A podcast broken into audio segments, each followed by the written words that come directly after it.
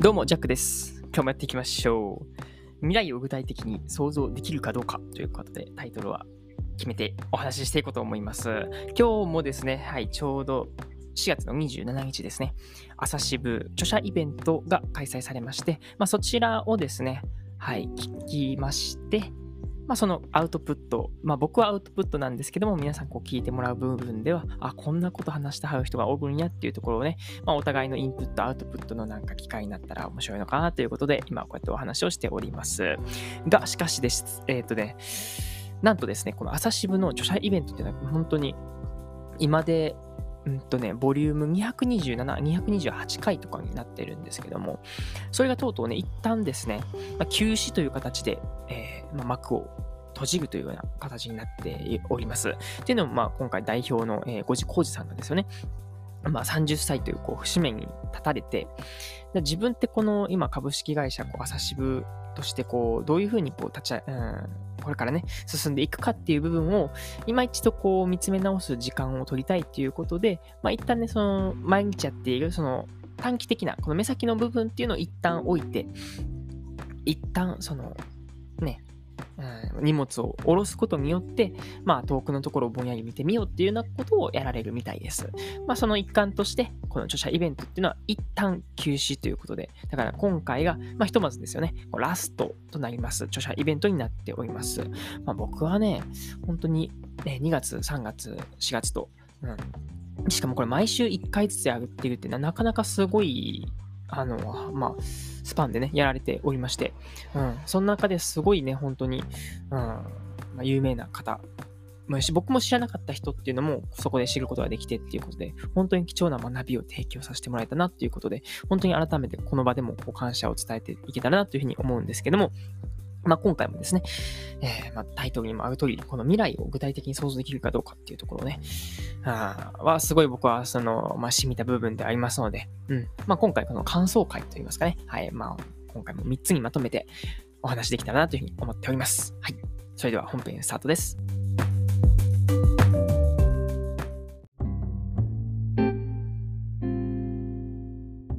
未来を具体的に想像できるかどうかということでお話をしていくんですけども、今回のこの著者イベントのゲストさんのはですね、えー、鳥羽周作さんという方でございます。株式会社塩、あと株式会社しずるの代表取締役をされている方で、もう本当にね、見た目はね、もう料理絶対うまいやんっていうね、もう見た目をされていますし、いや、絶対うまいんです。で、その料理ですね、まあ、もともとそのシェフから今こうやって、うん、人をこうマネジメントする。主にその飲食店としの業界として、あの、今もこうやって価値を届けていらっしゃるっていう方でございます。うん、で、YouTube では、えっとね、うましうまおさんっていう、あの、名前でやられてるみたいで、でね、僕そう、これどっかで見たことがあるなって思ったんですね。そしたら僕もその YouTube でそのうましうまおさんっていう人の、なんか見てたみたいです。なんかね、パスタの茹で方みたいな感じだったかな。なんかね、カルボナーラかなんかをね、美味しそうに食べてはるんですよ。それを見てね、うわすごいな。こもう、絶対この人作ったらうまいやんとか思ってたら、まさにその人が今回の著者イベントに、えー、出てはったっていうことなんですけども、はい、なかなかね、今回も面白かったですし、本当に、その、ほん、なんだろうな、まあ、なんだろうな、このビジネス、ビジネスではなく、今回はったら、本当に料理人からこうスタートしたであったりとかっていうのは、本当にその多岐にわたる、このジャンルで、うん、まあ、総合的にですよね、この著者イベントっていうのは成り立っていて、うん、こういうビジネス的な、あそういう経営者っていう、本当にビジネスマインドっていうのをこう、シェアしていただく場合もあれば、本当に、えー、ライフスタイルとか、うん、この今回みたいに料理とかね、また新たなこう、違ったジャンルからっていうのかな。でもこう、なんだろう、共通する大切な部分とかを皆さんね、おのおののゲストさんはおっしゃってたいっていうところで、うん、この一つ一つのエピソードでもそうですし、この今回、まあ僕がね、2月から、えー、4月、まとめてですよね、あ、結構こう核になっているなっていう部分とかも感じたわけでございます。はい。そして、えー、まあ、今回伝えていきたいところでは3つあるってことなんですけども、まず1つ目ですよね。31歳から料理というニューワールドに行ったということで、はい。まさかですよね。その、本当にもう美味しそう、美味しそうって言ったらあれですけども、うん、なんかもうずっとね、あの、生まれた時からそうやって料理をされているのかなと思いきや、実はなんとですよね、最初は小学校の教員だったみたいです。うん。そこからなんと31歳で新しくその料理っていう世界に飛び込んで、まあ今もこうやって築き上げられているっていうところで、いや、すごいですよね。うん。で、まさしくその、まあ今回のね、いつもモデレーターである、うん、コージさんも、えー、まあこの4月27、8でですよね、その誕生日を迎えられる、30になるって言ってはりましたね。なので、やっぱりその30っていう節目で、まあこ、のね、周作さんは31歳なんですけども、まあそういった30代で一旦その自分のやってきたことを下ろすっていうのはどれだけこう覚悟が必要なのかっていうのを多分その浩二さんも身をもって感じられている部分なんだろうなと思いますし、で僕は正直まだそれを感じれる域にまで至っておりません。はい。まだあと折り返し地点ですね、20代はありますので、うん、そこをどうね、うん、一歩一歩進んでいって、それをだからね、想像と破壊みたいな感じですよね。やっていくのかっていうところも、えー、どんな感じでやっていくんやろうと思いますね。うん。で、じゃあいきなりですよね、そうやってこう、学校の教員から、そうやってこの料理人っていうね、部分に行かれて、なんか抵抗はなかったんですかっていうところがあったんですけど、実は、すごいね、あの、できる気しかしなかったっていう話をされていて、で、ここで一つ僕もこう共感したなっていう部分は、一つこれですよね。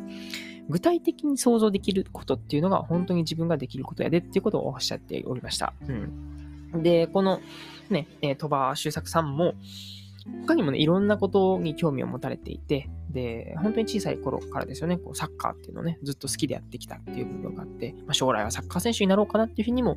考えた時期はねあ、あったみたいなんですけども、それが具体的にそのイメージされたかっていうと、実はそうではなかったと。うん、ユニフォームを着て、えー、自分がそのね、チームの中で活躍している姿は正直見えなかったっていうふうに言ってはりましたね。うん。で、でも、そのコックコートを着て、その自分が料理を振る舞っている姿っていうのはすごいこう鮮明に見えたっていうところで、そこを、まあ、元にこう突っ走るっていうことをされてはりました。うん。で、これはね、本当に、まあ僕もじゃあ今、そうやって鮮明にできてるかって言ったら、正直怪しい部分ではありますけども、何かしらこうイメージをしながら僕も今こうやって走っているつもりではありますし、やっぱこうやってこう現在とその未来にそういう鮮明的なイメージがあると、やっぱ現在とのそのギャップっていうのを感じるわけですよね。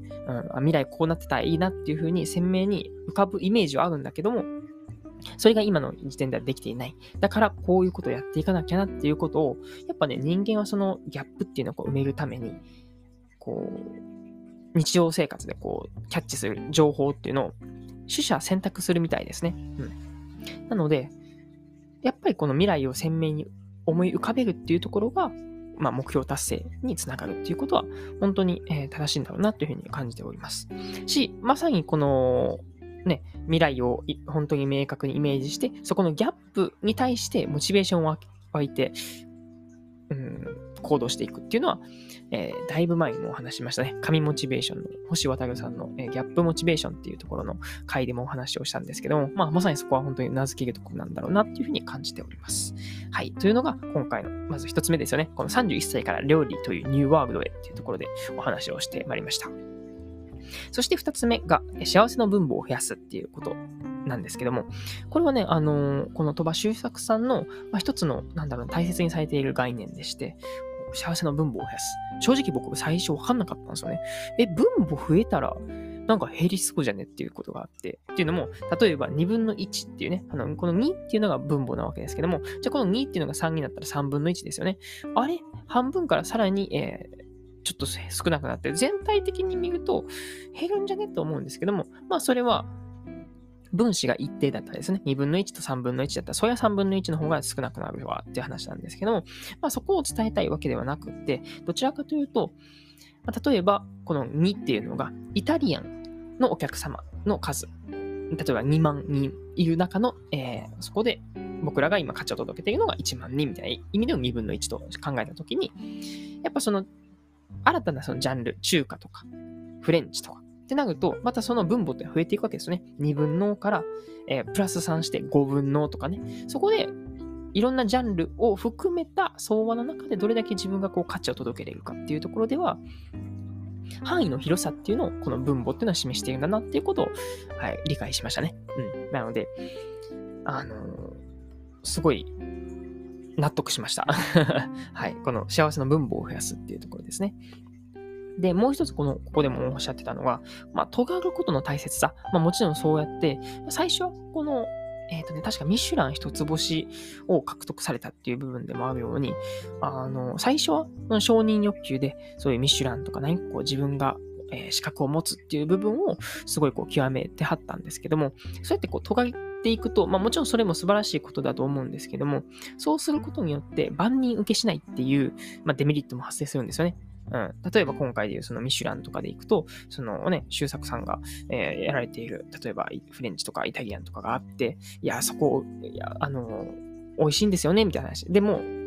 まあ言ったらね、その庶民からしたら、いや、私たちにはそこはちょっといけないですねっていうことで、結局価値をちゃんと届けてられてるかっていうと、実はそうじゃないんじゃないかなっていう、なんか疑いを持ち始めたみたいです。うん。なので、もちろんこう、尖ることも大事なんだけども、まあ、ポップな万人受けをするっていうことも、とても大事なんだっていうことを感じられたみたいです。はい。広く知れ渡る。まあもちろんね、その狭く深くっていう部分も大切ですし、まあ広く浅くっていう部分も大切なんですけども、まあ今回、特にそのピックアップしているところっていうのは、この広い価値を届けられるっていうことにすごい価値があるんだなっていうことを、え、感じられたみたいです。そして3つ目がですね、この文脈を捉えることっていうことがね、あここでもすごい僕は学びになったなっていうふうに思います。うん。っていうのも、まあその、まあ、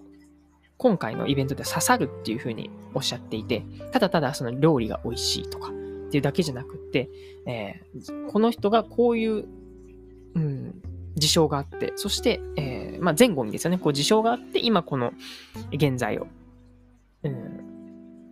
起きている因果関係があるっていうところで、しっかり判断をする。えっ、ー、とね、例えで何で言ったったかな。例えば、そのお客様にそのサーブして、あの料理をお出しして、で、あの、まあ、食べられてるその事象を見るわけですよね。そしてこう、うんうんとうなずきながら食べてはったら、あ、これはうまいと感じてくださってるんだなっていうことで、ご飯、まあそのね、お召し上がりになった後で、その、お皿をね、引き下げるときに、えー、どうでしたか？今回の美味しかったですか？っていう形で聞くと。そしたら、美味しかったです、みたいな話になって、そこから、いや、実は今回はこういう風なことを、こういうことで、え、やっていったんです、みたいな、その、深い話ができるっていう風にして。ただただ、その、一つの物事に対してですよね、美味しかったですかっていうことを、ただただ、そこで捉えるだけじゃなくて、お客さんのその背景をですよね、読み解くっていうことがより大事だし、結局その最初のですよね、うん、うんうんとうなずきながらご飯を食べていらっしゃる声を見たことによって、そのお客様に深く刺さるメッセージっていうのを届けることができるっていうのがとても、うんまあ、大事だし、一つの事象にとらわれることなく、その前後のまあ、あらすじっていうのを読み取るっていうのがとても大事だっていうことですよね。うん。で、僕はこれがすごいこう引っかかったなっていう部分がまさに自分のこの今の生活でもあるなと思ってまして、あまあ子供とのこの生活ですよね。で、まあ本当にこう慣れてもらってるからありがたいことなんですけども、慣れるがゆえに、ちょっとこう、なんだろうな、舐めるじゃないけども、ちょっと慣れ慣れしくなってしまう、その、友達感覚みたいな形で、その、ちょっかを出してくるみたいな時があるんですよね。うん、僕は料理してる時とかでも、なんかこう、まあ、抱きついてきたりとか、なんか叩いてみたりとかっていうので、いやいや、それはちゃうやろ、みたいな感じで、え、思うわけなんですよね。うん。まあもちろんそこはマナーが悪いからっていうことで、こう、なんだろうな、えー、指導っていうか、はい、ちゃんと注意をしますし、で、まあそれ以外にですよね、こうなんか、なんやねんあいつとか思って一瞬ちょっとこうね、なんかイラッとするときとかもたまにあるんですよね。うん。なんだけども、一旦これって果たしてこの状況、その、じゃあ、この子供っていうのが、どういう背景でそれをしたんだろうっていうのをね、こうなんか感じ取ったときに、まあ、例えばですよね、そうやってコーチに来て間もないからすごい慣れない。うん、慣れようとしているし、すごい不安を持っているんじゃないかなっていう。だからこそちょっとこうね、あのここでちょっとでもこう、元気に、うん、とか、まあ、こう、ストレス発散じゃないけども、なんかしてるんじゃないかなっていう文脈をそこで感じることによって、また変わってきますよね。ただただ、その僕にちょっかいをかけるっていう一つの事象じゃなくって、やっぱコーチに来て環境がまだこう慣れていないとか、うん、彼女らなりになんか不安があるんじゃないかなっていうことを、やっぱこの前後で読み取ることによって、ああ、まあまあ確かになと、まあそりゃ不安はあるよなっていうことで、なんか消化できるんですよね。うん。なので、本当に一点、この事象で、いや、これはあかんとか、っていうふうになんか、うん、決めつけることは結構できないなっていうふうに感じたわけです。はい。そんな感じで、まあ、今回ですよね、まとめてざっと3つですね、この31歳から料理というニューワールドへっていうところと、えー、幸せの分母を増やすっていうところ、そして、えー、文脈を捉えること、この3つの、まあ、今回ポイントを押さえてお話ししていきました。これが今回の著者イベントの中で話されていた、えー全体の中の、まあ、数個ピックアップしたっていうことになります。いや、今回もね、とてもいい学びになりましたし、まあ、いっちゃん最初にね、言っていた、この31歳からっていうところですよね。うん。まあ、年なんて関係ないんだっていうところもそうですし、どれだけ自分のその未来をワクワクさせれるか、どれだけ自分の未来っていうのを想像できるかっていうところはすごい大事だなっていうふうに感じました。うん。で、まあね、この、まあ、職業柄っていうのもありますけども、僕もそうやってこう、ね、イラストとかでこう可視化をするお手伝いをするわけですから、なんかそういう面でも、この未来に対して、ビジョンスケッチとして、そのね、まあ、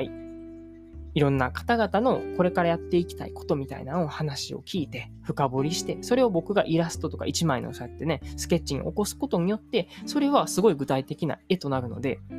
なんかそんな形でね、なんか携われることもできるんじゃないかなっていうふうにも考えた次第なわけでございます。うん。はい、そんな感じですかね。うん。やっぱ、いっちゃん最初にも伝えたこのね、未来を具体的にこう想像できるかどうかっていうところが、うん、すごい僕の中でも支えました。うん。し、皆さんの場合はどうですか？この未来を具体的に想像できるかどうかっていうところで、うん、何か、うん、やられてますでしょうか？もしこのね、あの、今まであまりそういう考える機会がなかったなっていう場合がありましたら、まあ今回を機にですよね、ちょっと自分ってこれからどうしていきたいんだっけとか、自分の将来こんなことやってそうだなとか、うん、お金という概念を一体すっ飛ばしてみて、そうなった時に自分って何をしてるだろうかっていうところとかですよね。はい。具体的にイメージを膨らませながら、ただただ考えるだけでもいいですし、やっぱこのスケッチとかね、絵でまとめるっていうところがすごいその活性化するので、はい。よければこれを機会にやってみてください。そんな感じで今回は、はい、未来を具体的に想像できるかどうかっていうことでお話をしていきました。はい。まあ、次回からですよね。そうやってこの朝渋の著者イベントっていうのは、まあ一旦、えー、休止になるんですけども、まあ引き続き何かしらね、えー、